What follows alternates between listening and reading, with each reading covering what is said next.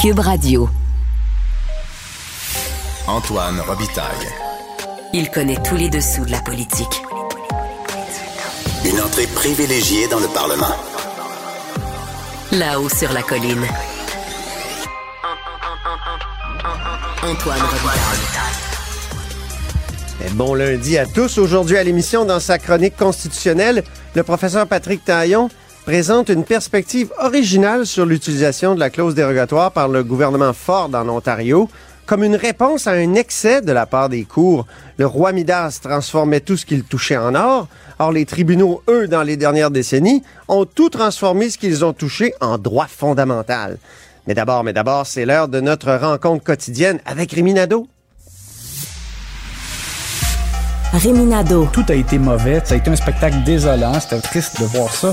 Antoine Robitaille. On sait bien, vous voulez faire du nationalisme. Mais non, on veut justement contrebalancer cette délocalisation-là politique. La rencontre.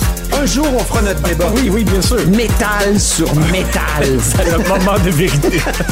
La rencontre. Nado. Robitaille. Et bonjour, mon cher Rémi. Salut Antoine. Je me suis ennuyé avec ma grippe, puis je remercie d'ailleurs Marc-André euh, Gagnon là, qui a pris la relève. Donc, euh, Rémi, chef de bureau parlementaire à l'Assemblée nationale pour le journal et le journal. Et euh, dis-moi, euh, Dominique Anglade quitte. Parlons succession déjà. La Oui, reine mais- est morte, euh, vive la reine. Hey, Jean-Marc Léger n'a pas mis de temps, euh, sondage euh, qui a été euh, mené dans les derniers jours, parce qu'on savait que ça s'en venait. Hein. C'était malheureusement pour Mme Anglade, là, c'était inévitable. On l'avait dit, nous ici, qu'elle ne serait pas là à la rentrée parlementaire du 29 novembre. Et euh, c'est parce que ça s'ajoutait. Là, chaque jour, pratiquement, il y avait un ancien élu libéral qui parlait à visière levée pour euh, dire qu'elle devrait euh, quitter. Puis, euh, écoute, c'était complètement insoutenable. Et Ouais. euh, donc, Jean-Marc Léger, qui, a- qui a mené un sondage auprès de 1000 personnes, euh, c'est particulier de voir que Denis Coderre est le nom euh, que les euh, sympathisants libéraux voient là, le plus comme potentiel successeur de Dominique Anglade. Et tu sais, c'est c'est 17 des, des répondants euh, dans les sympathisants libéraux là, au sondage euh, qui euh, ont euh, nommé Denis Coderre dans la liste là, qui leur était soumise de, de noms de, de potentiels successeurs. Et bon, c'est parce que Denis Coderre est plus connu. En même temps, entre toi et moi, Antoine, est-ce que, est-ce que Denis Coderre pourrait représenter le renouveau? Euh, moi, Il est moi, entaché aussi par deux défaites, là. Tu sais, c'est, c'est, Ben, un maire qui a été là juste un mandat, euh, donc euh, c'est, c'est pas rien, là. C'est, deux défaites comme celle-là, ça, ça défait, comme dit l'autre. Exact. Il a été ministre au, au fédéral. Euh, au municipal, son étoile a pâli énormément. Comme moi, moi, je n'y crois pas vraiment. Mais bon. Ensuite, dans, dans- toujours dans le sondage de, de, de Léger, il y a Marois Risky qui aurait euh, 3% d'appui. Puis là, les autres, c'est comme c'est comme toutes des, des miettes, des 3, 4% 2% Marois Risky, on sait qu'elle ne sera pas sur les rangs. Euh, Non. euh, elle a accouché euh, ben, il n'y a pas longtemps euh, avec euh, Greg Kelly. Ils ont davantage des plans famille euh, qu'un plan là, de, de se lancer dans une course à la direction pour euh, Mme Risky. Euh, Pierre Moreau, Oui, un deuxième enfant pourrait venir aussi assez vite, là, dans leur oui, plan. oui, c'est ça. Euh, Dans le cas de Pierre Moreau, c'est possible. Écoute, moi, je- je- on a remarqué que Pierre Moreau avait quitté l'émission de télé de Radio-Canada à laquelle il participait sur l'heure du midi euh, Ouais. avant même la campagne électorale. Là, ben ça, ça a éveillé un peu des soupçons. On se disait, est-ce qu'il s'attend à ce que Mme Anglade s'écrase et qu'il soit peut-être celui qui puisse prendre le, flambeau par la suite? Il n'a jamais euh, voulu euh, commenter là ou accorder euh, des entrevues ou nous répondre. Bon, il y a Pierre Moreau pour moi là est un certain mystère. On ne sait pas là qu'est-ce que ça veut dire. Sinon, dans les rangs actuels, André Fortin est quelqu'un qu'on voit comme un possible candidat. Il avait songé à être sur les rangs contre Mme Anglade euh, à la suite du départ de Philippe Couillard. Mais Ouais. finalement, il n'avait pas été pour des raisons familiales. Euh, Est-ce que ces raisons familiales-là euh, sont encore euh, euh, valide aujourd'hui pour l'empêcher de, de, de se lancer? Est-ce qu'il a encore envie ou, ou pas? En tout cas, il a jamais changé son, son Twitter. Je sais pas si tu as vu. Son adresse Twitter, c'est écrit André Fortin, mais c'est A commercial avec André Fortin. C'est encore le cas, là, je suis devant. Mon Dieu, Il l'a jamais changé de, de, de, de cette brève période où euh, il a été euh, candidat Ah, ben c'est drôle ça. potentiel. ouais. Euh, et lui, il a été vraiment, vraiment discret durant la campagne électorale et après la campagne électorale aussi. Ben oui. Lorsqu'on lui a parlé un peu là euh, en marge de la sermentation des députés libéraux, il avait dit Madame Adelaide a ma confiance maintenant, mais on voyait qu'il se gardait comme des, des portes ouvertes. Il y a des gens qui me disent Hum, pas sûr qu'il a encore envie. Donc ça, c'est- à suivre. On n'en va pas vraiment d'autres à, à- à l'intérieur. Il y a bon, il y a des gens qui ont ramené le nom d'Alexandre Cusson, euh, qui, euh, qui a été brièvement adversaire de Dominique Andelade, mais qui s'est retiré, ce qui a fait en sorte que Andelade a été couronné. Euh, les autres, écoute, euh, dans, dans le sondage léger, euh, il y avait dans les noms Gaétan Barrette, il l'a dit tout de suite à la joute là, que- qu'il n'était pas intéressé du tout. Euh, il y a Joël Lightbaum, qui est un conseiller, euh, pas un conseiller, mais qui est un, un député euh, libéral fédéral, euh, qui a critiqué euh, son gouvernement, qui a critiqué Ouais. Justin Trudeau, notamment pour la gestion de la pandémie. Depuis ce temps-là, mais c'est comme quelqu'un qui est en qui est en retrait. Euh, des sources nous avaient dit au journal la semaine dernière que euh, peut-être qu'il dirait pas non s'il il était sollicité, mais je sais pas. C'est euh, c'est drôle dans son cas parce qu'il s'est quasiment plus fait connaître parce qu'il s'est désolidarisé de son groupe. Est-ce que ça, ça c'est une bonne indication pour quelqu'un pour devenir chef? Euh, Peut-être pas, mais bon, c'est Mhm. c'est- les, les noms là, qui circulent, là, ce, ce sont ces noms-là. Et puis, on voit pas là-dedans de, de sauveur, on n'est pas là. Et je pense qu'il faudrait vraiment qu'il y ait euh, une course, qu'il y ait des, des candidats qui, qui en aient euh, plus qu'un, évidemment, là, puis qui puissent exprimer des idées et euh, de, de vraiment indiquer comment ils, ils voient, eux, la possibilité de reconnecter le Parti libéral du Québec avec les francophones. Ça passe par là. Oui. Et, comment se distinguer du Parti libéral du Canada? Parce que c'est ça, tu sais, je, récemment, je réfléchissais à 1992, là, la, le, le- la fameuse, le fameux référendum sur Charlottetown, puis Oui. tu avais le Parti libéral du Canada d'un côté pour le non, puis tu avais Robert Bourassa qui était pour le oui là, à la transformation constitutionnelle, puis à, à ce moment-là, c'était c'était impensable qu'il y ait autant de liens entre les deux partis, alors qu'aujourd'hui, la plupart des recrues euh, actuels là, du Parti libéral du Québec, ils ont un lien avec le Parti libéral du Canada. Donc, il n'y a plus vraiment cette espèce d'indépendance que même Jean Charest, à un moment donné, revendiquait. Euh, En tout cas, il me semble que ça nuit au parti, ça aussi, de de- de- de- d'être une, une copie euh, du Parti libéral du Canada. Et Antoine, dans Saint-Henri Oui. Saint-Anne, parce que Dominique Andelade va, va non seulement euh, quitter euh, la direction euh, du PLQ, mais va démissionner aussi de son poste de député, ben, c'est Québec solidaire qui peut-être là, salive. Euh, je revérifiais là, avant qu'on justement qu'on entre en onde. Euh, Dominique Andelade avait une majorité de 2700 voix, euh, ce qui était pas mal, mais qui est quand même pas tant que ça. Mais non. Euh, Québec solidaire, euh, avec l'avocat euh, spécialisé en immigration, Guillaume Clich-Rivard, Oui. euh, ils avaient quand même eu 27,7 de- du, euh, du suffrage. Donc, c'est sûr que euh, Mme Anglade n'étant plus là, c'était la chef. Euh, QS a quand même une possibilité là, de, de gain. Imagines-tu si... euh, Et qui le Parti libéral va euh, présenter? C'est toute une question, ça aussi. Oui, parce que là, le- les libéraux, ils étaient 21. Là, enlève Marie-Claude Nichols, ils étaient passés à 20. Là, ils, sont, ils vont être 19 là, avec le départ de Mme Anglade. Alors, qui, qui va être chef par intérim? Mais là, il, il y a une, il est censé avoir une rencontre du euh, caucus en soirée, euh, Antoine. Moi, Mhm. la personne que je vois comme chef intérimaire, c'est Marc Tanguay, qui est député de La Fontaine. Oui. Euh, il est là depuis 2012, donc ça va faire 10 ans. Euh, ben, en fait, ça, ça fait déjà 10 ans qu'il est député à l'Assemblée un ancien nationale. président Connaît- du parti aussi. Exact. Alors lui, il connaît très bien le parti. et connaît très bien les rouages au Parlement. Hmm. C'est quelqu'un qui, des fois, euh, en fait trop sur le plan théâtral, mais en même temps, dans la dernière session parlementaire, on l'a trouvé efficace à quelques reprises euh, dans ses questions, notamment au Dans le de la dossier sur la Famille. hein? Oui, Mm. exact. Alors, il a quand même le sens de la formule, il peut être bon, euh, et, et donc, si lui n'a pas de visée pour vraiment la chefferie comme telle, ben, ça pourrait être un bon candidat pour être le chef intérimaire. D'ailleurs, il y avait des sources qui avaient dit à certains de nos collègues au journal euh, qu'il avait déjà peut-être même euh, euh, parlé à certains collègues de la possibilité là, que si Mme Anglade quittait, euh, qui pourrait être intéressé à être chef intérimaire. Là, ça, c'était avant, là, euh, avant les dernières semaines, là, que ça, ça, ça se serait. Il y aurait eu des discussions même avant la, la ou au début de la campagne électorale.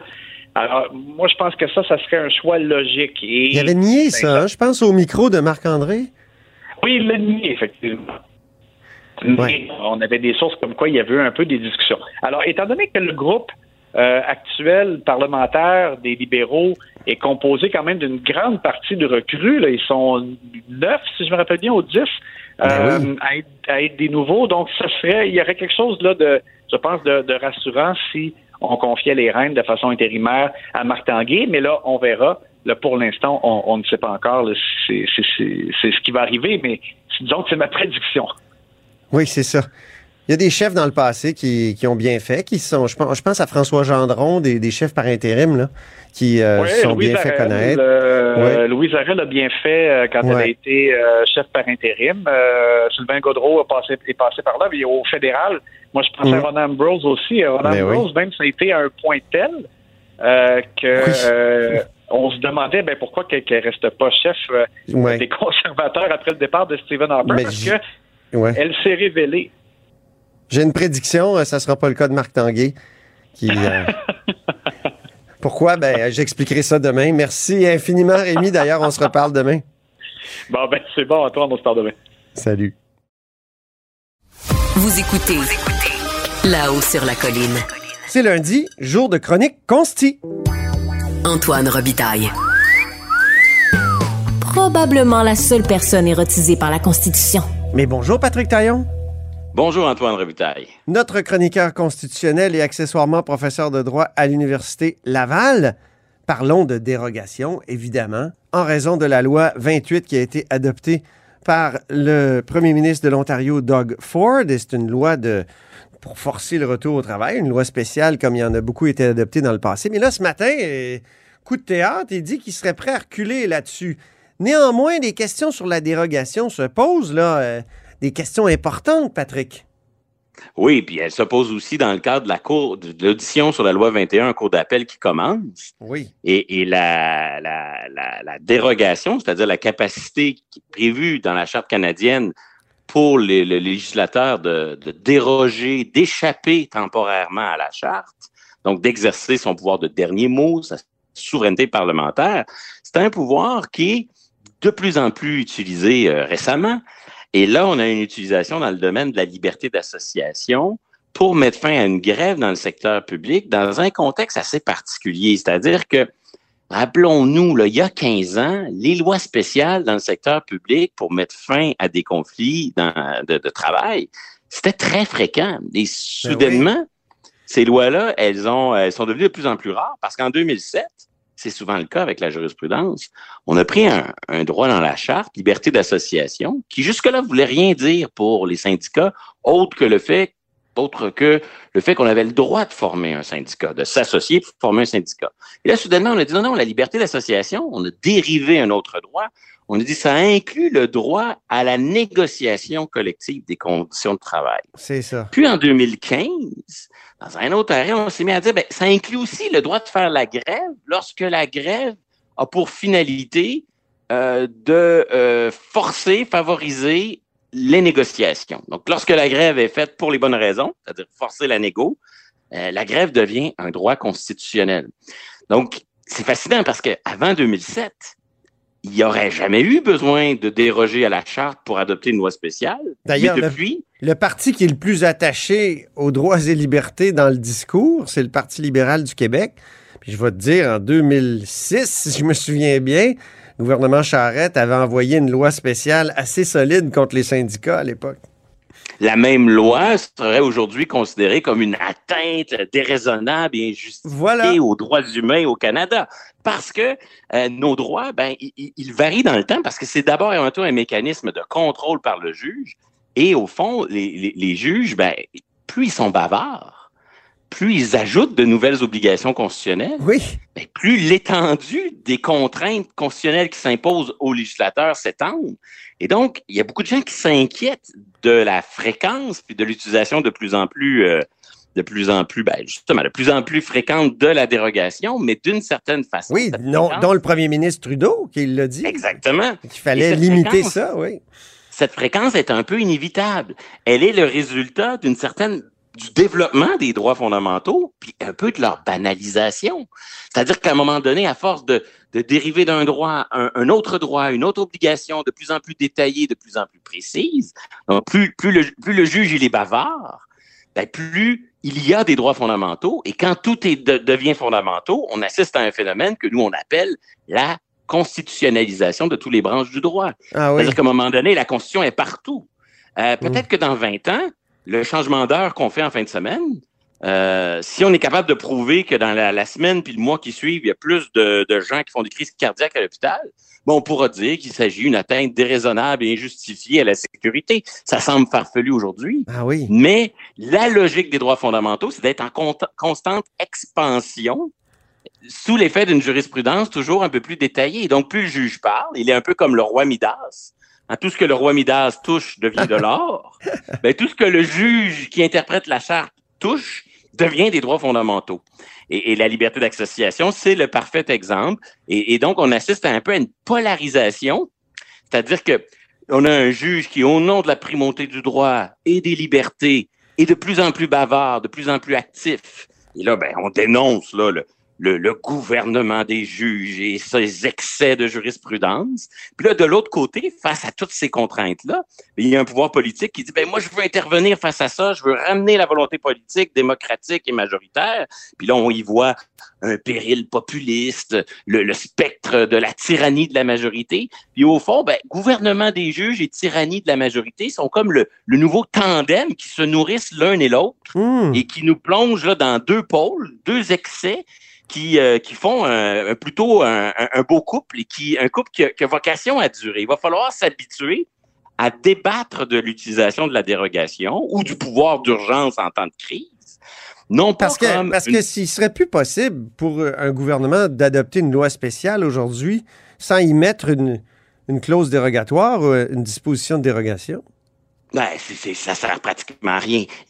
juste pendant la crise de la COVID, on a pris la mesure de cette nouvelle jurisprudence sur la liberté d'association. Uh-huh. Des primes, des cadeaux, des avantages que l'État donne à ses employés. Oui. Sont jugés soudainement comme des atteintes déraisonnables et injustifiées aux droits humains au Canada. Ben voyons. Parce que. Où est-ce que ça a été dit, ça? Ben, ça commence. C'est-à-dire que pendant l'état d'urgence, on disait ben, justement, c'est bien que ces primes-là soient prises sous le régime de l'état d'urgence. Ça va être plus facile euh, de les défendre devant les tribunaux parce que sinon, en raison de la jurisprudence sur la liberté d'association, c'est une atteinte au droit de négocier les conditions de travail. C'est ça le ah! nouveau droit. Fait que si l'État décrète unilatéralement des cadeaux, des primes, des avantages, il viole un droit. le droit à la négociation.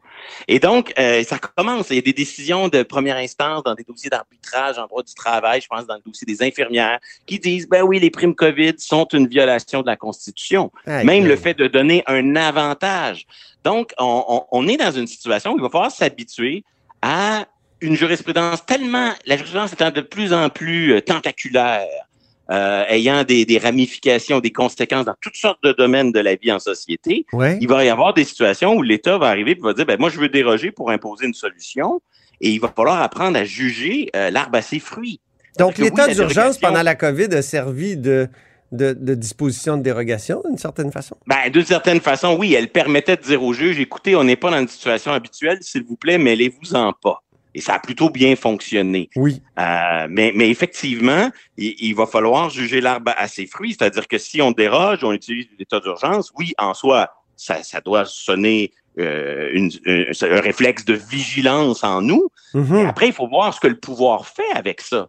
La jurisprudence constitutionnelle, elle est ni bonne ni mauvaise en soi. Il faut regarder ce que le juge décide. Il faut pas la sacraliser ou la démoniser. Mais la même chose avec les lois euh, qui utilisent Mais- des dérogations. Mais c'est sacralisé, c'est sacralisé actuellement par une majorité de l'opinion.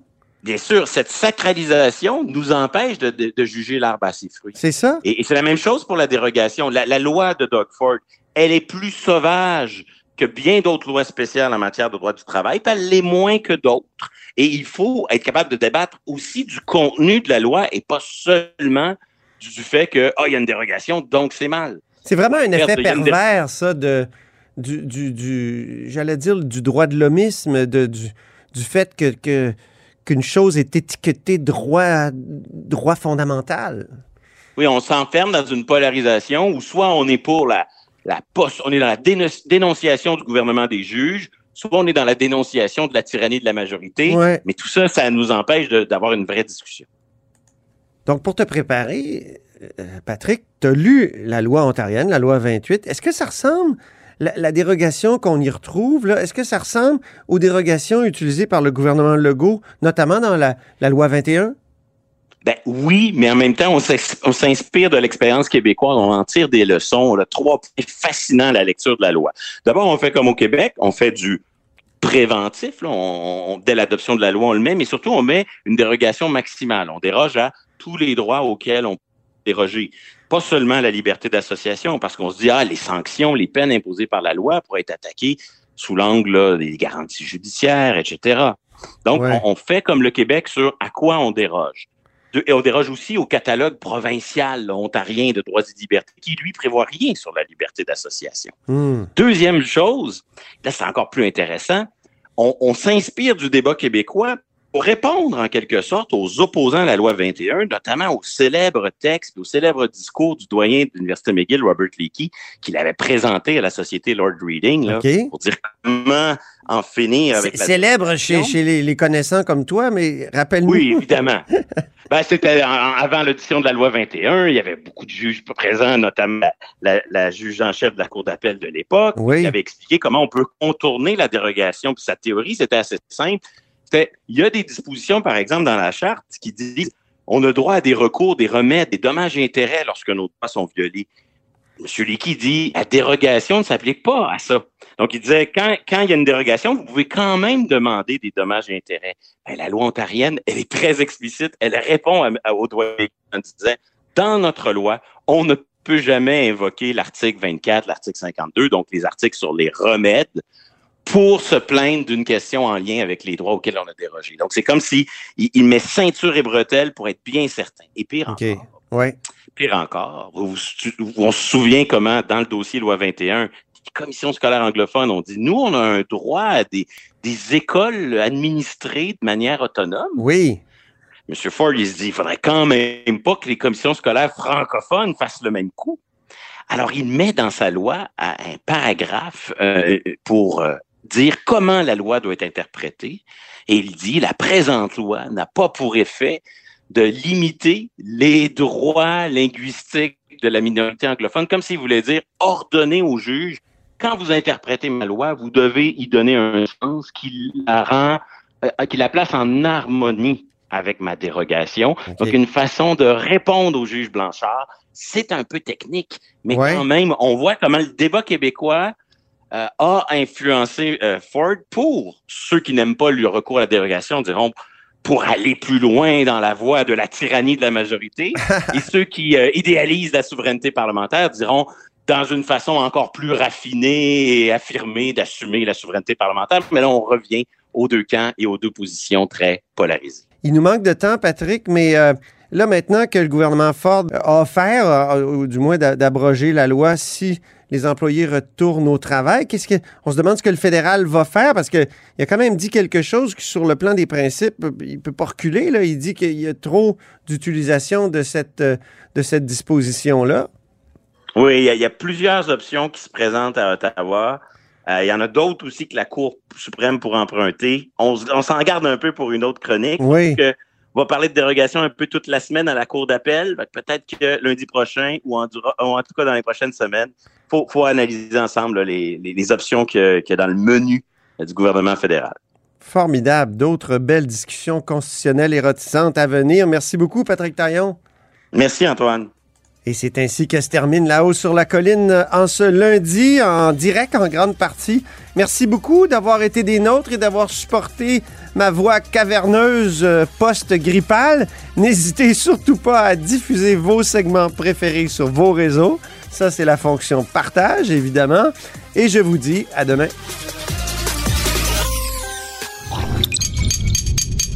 Cube Radio.